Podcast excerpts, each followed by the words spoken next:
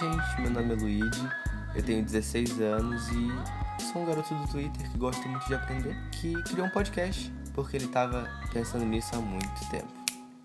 Eu tô morando no IABC há um ano e pouco já, há um ano e oito meses, sete meses. E esse lugar é uma fazenda, é um internato que fica numa grande propriedade rural, então a gente tem muitos papagaios, muitos animais, muitos passarinhos cantando o dia todo. Acho que dá pra ouvir. tem os meus colegas aqui do meu lado estudando também, porque eu testei positivo para Covid, tô isolado. É triste. Eu vou fazer 10 episódios sobre pecado e salvação. Os verdadeiros conceitos de pecado, os verdadeiros conceitos de salvação para que você possa entender de verdade, verdadeiramente e completamente o sacrifício de Cristo por nós na cruz. Tudo bem? Esses estudos estarão sempre baseados no livro do pastor George Knight, Pecado e Salvação. O que é ser perfeito aos olhos de Deus? Nós vamos começar entendendo que os fariseus são os nossos amigos, eles são boas pessoas, eles são legais. E nós pensávamos que eles eram sempre os vilões e pessoas horríveis, horripilantes, mas não é bem assim. As enciclopédias judaicas, elas nos dizem que não é muito interessante nós julgarmos o partido farisaico em cima das abordagens do Novo Testamento. Por quê? Aqueles pequenos grupos não representavam o farisaísmo por sua completa formação. E até mesmo os líderes do partido fariseu sabiam que existiam dissimulados e extremistas em seu meio. E é por isso que nós precisamos rever a nossa opinião sobre os fariseus. Eles não eram só moralmente corretos, eles eram pessoas que procuravam buscar o Senhor de todo o seu coração e proteger o nome, a lei e a palavra de Deus. Então a gente já pode quebrar um preconceito por aí. Eles eram pessoas boas que estavam tentando ao máximo chegar mais perto de Deus e manter uma vida irrepreensível. Eles se preocupavam muito, e muito que eu digo, muito mesmo, de obedecer a Torá, a lei de Deus, a sua palavra e seus preceitos. Por quê? Eles acreditavam que se uma pessoa não pecasse sequer por um dia, o Messias viria estabelecer seu reino terreno. Porque era assim que eles acreditavam, né? Até mesmo Jesus elogiou eles por levar esse tipo de vida. E o próprio apóstolo Paulo disse que quanto à justiça que há na lei, ele era irrepreensível. Outro aspecto bom, olha os passarinhos aí, mas outro aspecto positivo dos fariseus é que eles eram adventistas no sentido mais original da palavra. Eles aguardavam o advento do Messias. Então, eles trabalhavam para que o terreno para a vinda do Salvador fosse preparado através da piedade, através da bondade, através de uma vida irrepreensível e santa. As motivações dos fariseus eram louváveis em todos os sentidos, acredite ou não. Mas existe e existia uma mosca no azeite do farisaísmo.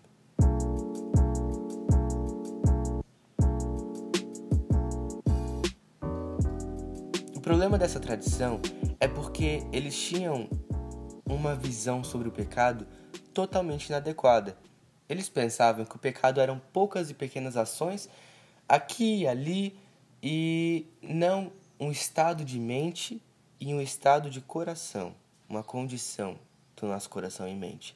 Os rabinos ensinavam que as pessoas possuíam um impulso para o mal. Eles também acreditavam que Adão já foi criado com esse impulso para o mal. Mas isso não faz sentido algum, porque Deus criou Adão perfeito e Eva também. Até o arrependimento era definido por eles, pelos judeus rabínicos e fariseus como uma salvação pelas obras. Ao se arrepender, a pessoa parava de praticar o mal e começava a praticar o bem, praticar boas obras, por meio de uma reforma moral. Nós dois sabemos que também não é bem assim. Durante o período que o farisaísmo se desenvolveu, o papel da lei sofreu uma mudança muito forte, não nela em si mesma, mas no pensamento social do judaísmo. Observar a lei se tornou a base do que Deus diria sobre você.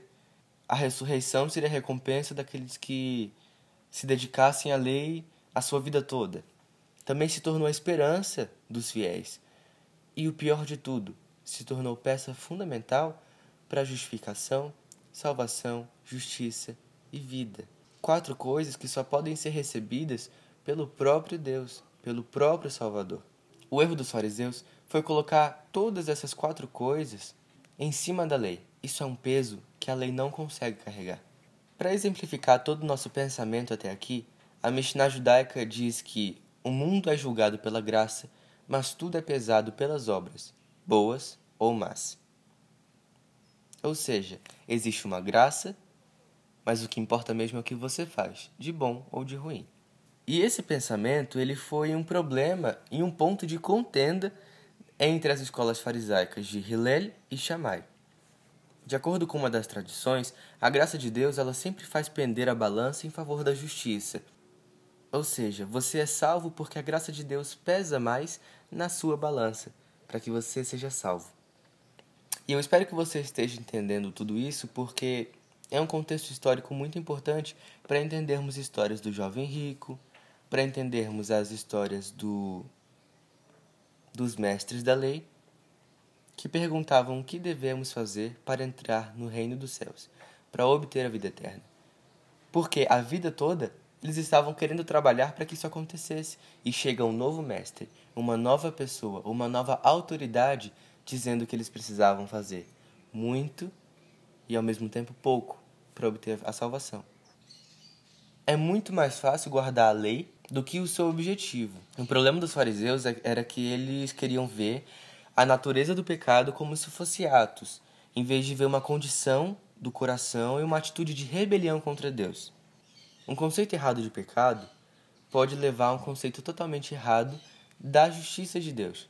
E até hoje nós podemos ver esse erro trazido pelo farisaísmo para nós dentro da igreja cristã, católica ou protestante. Se a gente define o pecado como se fosse um conjunto de ações, uh, o pecado é mentir, adulterar, se masturbar, matar, roubar. Nós iremos entender também a justiça de Deus como se fossem pequenas ações. Então, se eu dou meu dízimo e minha oferta, eu estou sendo justo. Se eu sou piedoso, bondoso, amável, alegre, eu estou sendo justo. E é através disso que minha justiça e salvação virão. Entende o perigo de errar os conceitos? Infelizmente, mesmo com todos os ensinamentos do Novo Testamento, ainda existe um esforço para apressar o reino de Deus em cima de pecado e justiça, ainda no século XXI. Agora você pode me perguntar, Luigi, existe problema em ser bom? Muito. Muitos problemas vêm através da nossa bondade humana.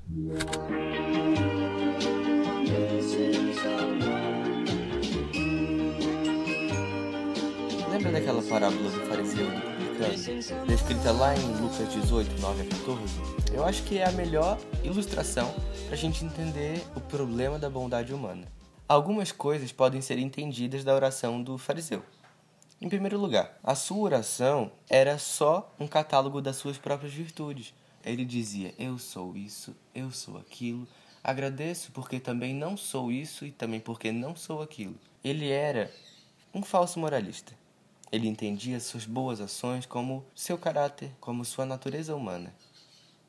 Cara, o fariseu usa o eu cinco vezes com relação às suas próprias virtudes. Como pode alguém ser tão egoísta, tão cheio de si, confiante na sua autoimagem? Outra coisa, ele era capaz de quantificar sua justiça, porque para ele justiça eram pequenas ações, então ao fazer essas pequenas ações, ele tinha como se fosse um comprovante no final do mês do que ele fez de certo e do que ele fez de errado. Só que a pior parte não é essa, a pior parte é ele se colocou no lugar de se comparar ao coletor de impostos e agora que vem o espinho na carne, se sentir melhor do que ele. Ele não confiava só em si mesmo, mas ele desprezava os outros, que não eram tão, entre aspas, bons quanto ele. Jesus coloca e conta essa parábola para que nós pudéssemos entender o conceito de bondade humana e o conceito de caráter moral dos fariseus extremistas. E uma terceira lição dessa parábola é que o fariseu, apesar da sua bondade, ele estava totalmente perdido no espectro espiritual. Ou seja, a sua vida espiritual estava muito longe do que realmente Deus queria dele.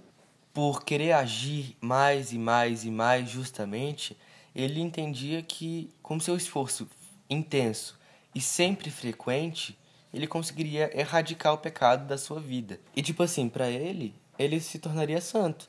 Só que essa atitude, ela criava uma santificação corrompida. E essa santificação corrompida, na verdade, se tornava o abismo profundo entre Deus e a sua a, a fé nele e a vida diária. Só que não há pior pecado e pecado mais sutil do que o pecado da bondade, porque são pessoas ruins que pensam que são boas, mas não são. O farisaísmo, ele é anticristão, porque é uma religião centrada no ser humano, no que eu posso e no que eu não posso fazer. Não se entra na questão de graça, não se entra na questão de o que Deus fez e faz por mim. É uma questão de o que eu posso fazer por Deus, o que eu posso fazer para que Deus volte. Esse pensamento totalmente fariseu. Totalmente.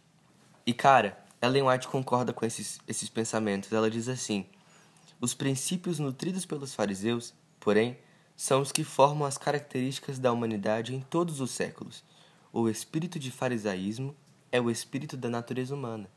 O espírito de todo mundo sempre tende a ser fariseu. O carinha lá de Lucas 18 não saiu justificado porque ele queria se auto-justificar através da sua oração, através, na verdade, do seu monólogo com Deus. Ele queria falar: Deus, eu sou isso, eu sou aquilo, eu posso, eu fiz, eu faço, eu vou fazer, por isso eu estou justificado. Esse é o grande ponto da parábola.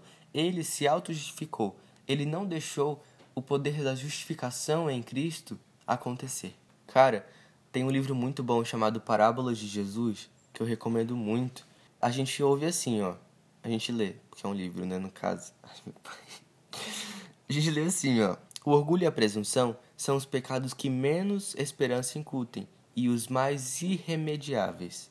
Cara, isso é muito verdade, porque a partir do momento que você se enxerga como um grande homem, como uma grande mulher, como um grande cristão e cristã, e dizem assim: Eu posso fazer tudo. Você não deixa abertura para Deus te mostrar, através do Espírito Santo, os seus erros, as suas falhas e a sua pequenez, porque você está cego com sua autoimagem. O escritor puritano William Perkins diz assim sobre a bondade humana: é uma bela abominação. Quatro palavrinhas definiram o ser humano na sua bondade. Uma bela abominação. Cara, é muito interessante porque eu fico até empolgado de falar isso, porque às vezes eu me vejo muito nessa questão de fariseu, às vezes eu me vejo muito no fariseu de Lucas, às vezes eu me vejo muito nos mestres da lei que iam até Jesus para poder causar treta, bro. A gente pode enxergar isso como uma doença, uma doença espiritual. E um dos primeiros sintomas para a gente conseguir detectar tudo isso é o desenvolver de espírito crítico. Ou seja, você critica o seu pastor, você critica os projetos que acontecem, você critica o louvor, você critica a atmosfera do culto, você critica seus irmãos, você critica tudo. Tudo. Tudo. Quando você critica tudo, você está dizendo assim: eu quero justificar essas pessoas a partir de mim. Porque se eu estivesse fazendo isso, ha, não seria desse jeito. Porque se eu estivesse fazendo tal coisa, hum, não teria desafinado, porque se eu estivesse fazendo tal coisa, o sermão seria muito mais tocante. Se você faz isso, prazer. Você é um fariseu.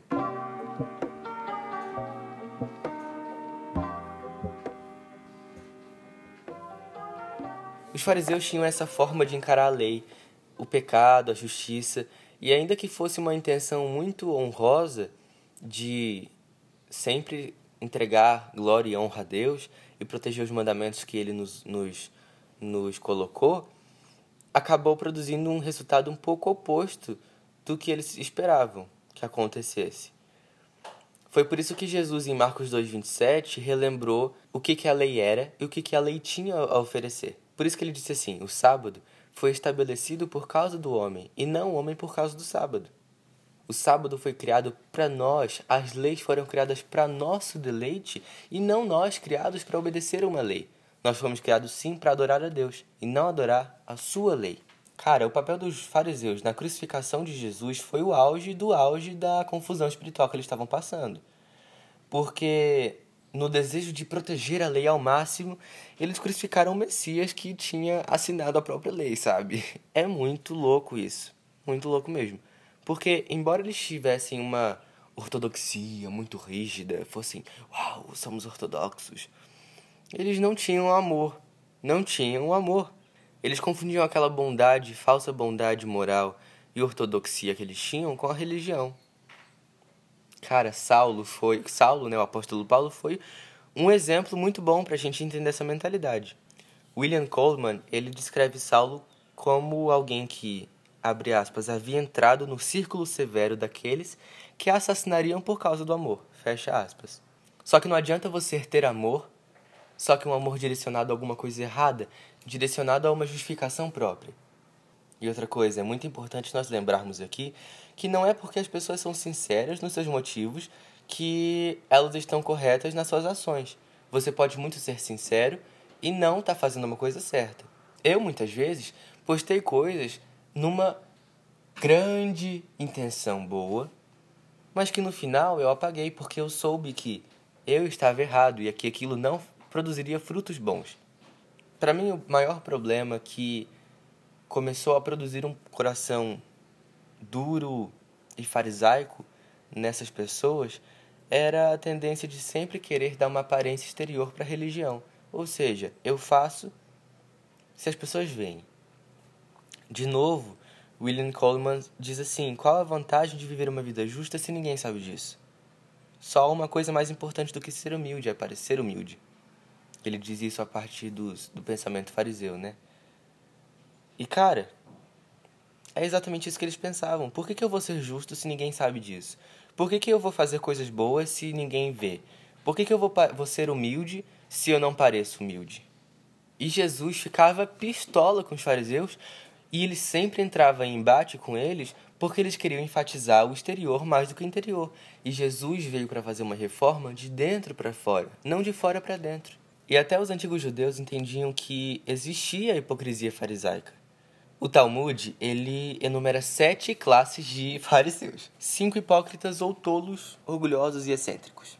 O primeiro era o fariseu ombro, que usava suas boas ações em cima dos seus ombros para mostrar para todo mundo. O segundo fariseu era o espere um pouco, porque ele sempre dizia: espere um pouco até que eu possa praticar minha boa obra. O terceiro era o fariseu machucado, que ele não olhava para as mulheres, não olhava para frente, abaixava sua cabeça e acabava se chocando contra o muro, caindo adormecido, machucado e sangrando. O quarto tipo era o fariseu pilão, aquele que andava tão, tão, tão, tão cabisbaixo que parecia um pilão. O quinto era o fariseu acerto de contas, que dizia assim: Ai, peraí, deixa, deixa eu ver o que eu posso fazer de bom para neutralizar o que fiz de ruim. Agora a gente chega nos dois últimos, que eram os mais justos que tinham, né? O sexto era o fariseu temente a Deus, que era um exemplo para a nação judaica, assim como Jó foi. E o sétimo, que era o fariseu que ama a Deus, igual Abraão amou. Muitos fariseus que pertenciam à última, às últimas duas categorias obedeceram o chamado e reagiram positivamente à vocação de Jesus. Nós podemos supor que muitos fariseus que aceitaram o chamado de Jesus e reagiram positivamente a ele foram fariseus das duas últimas categorias, ou seja, os justos, né? E é por isso que a gente pode ver que em Lucas 13, 31, eles advertiram Jesus da conspiração de Herodes. E também Nicodemos, que arriscou sua carreira toda, sua fama e sua riqueza ao trabalhar e desempenhar um papel central no sepultamento de Jesus. Né? Que ele deu, enfim. Tá lá em João 3:1, 19, 38, 40, tá? Se você quiser ler. É muito importante ler a Bíblia também, né? Então, e a gente pode entender também, lá em Atos 15, 5, que depois do Pentecostes, muitos fariseus foram convertidos a Cristo. Infelizmente, o espírito farisaico ele se infiltrou no cristianismo, e essa foi uma das experiências mais infelizes da Igreja Apostólica. A gente pode ver que Paulo gastou grande parte do seu ministério somente combatendo o farisaísmo batizado, ou seja, aqueles fariseus que se batizaram porque amavam Jesus, mas que não queriam deixar os seus pensamentos e conceitos para trás. Mesmo que Paulo tenha lutado contra isso ativamente no seu ministério, ele não conseguiu destruir isso totalmente. E sim, o farisaísmo ainda vive.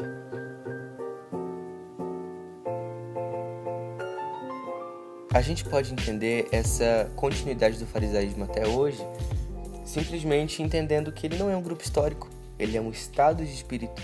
Então você pode muito bem ser fariseu hoje em dia. Peter T. Forsyth, no livro The Work of Christ, ele diz assim: quando a religião é desvirtuada para se tornar apenas um meio de obter conforto e satisfação, cria-se uma couraça exterior tão dura que nem mesmo a graça de Deus consegue atravessar. Porque quando nós estamos moralmente respeitáveis, nós não percebemos nosso estado natural de perdição. E nem como a gente depende da graça de Deus inteiramente. Porque quanto mais confiança nós temos em nós mesmos, mais salvação por mérito próprio nós acreditamos. Os fariseus não são nossos primos muito distantes.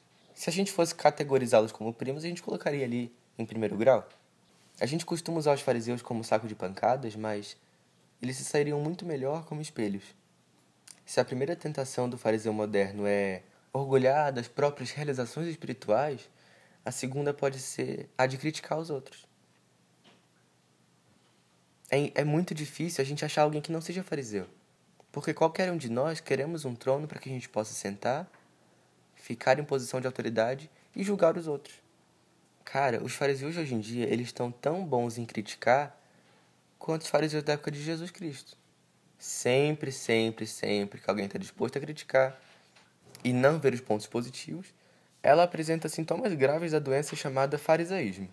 A irmã White mais uma vez se refere a essas pessoas como, abre aspas, icebergs morais, frios, sem alegria, sombrios e hostis. Fecha aspas. Que forte, né? Fica aí o recado. Se você não quiser ser um iceberg moral, frio, sem alegria, sombrio e hostil, tenta não se parecer com os fariseus, hein? Convenhamos, é muito mais fácil a gente discutir horas e horas e horas e horas sobre. É muito mais fácil da gente estudar horas e horas e horas sobre a letra da religião, ou seja, doutrina, escatologia, exegese, hermenêutica, do que passar alguns minutos obedecendo o espírito da palavra de Deus. Às vezes a gente tenta e a gente é tentado a colocar uma camisa de força teológica em Deus, limitá-lo a algo. E não é assim que Deus funciona. Os fariseus de todas as gerações, eles estão ocupados criando um Deus próprio, a sua própria imagem religiosa. Então, a gente tira o poder de Deus, coloca na gente. A gente tira o fundamento básico de Gênesis, que é e Deus criou o homem em sua imagem e semelhança e cria um novo aspecto. E criou o Luigi, um Deus à sua imagem religiosa. Quem que você está sendo? Um fariseu? Um cristão? Ou simplesmente um homem natural? Que Deus te abençoe muito e que a graça e paz do Senhor Jesus Cristo seja com todos vocês. Até a próxima!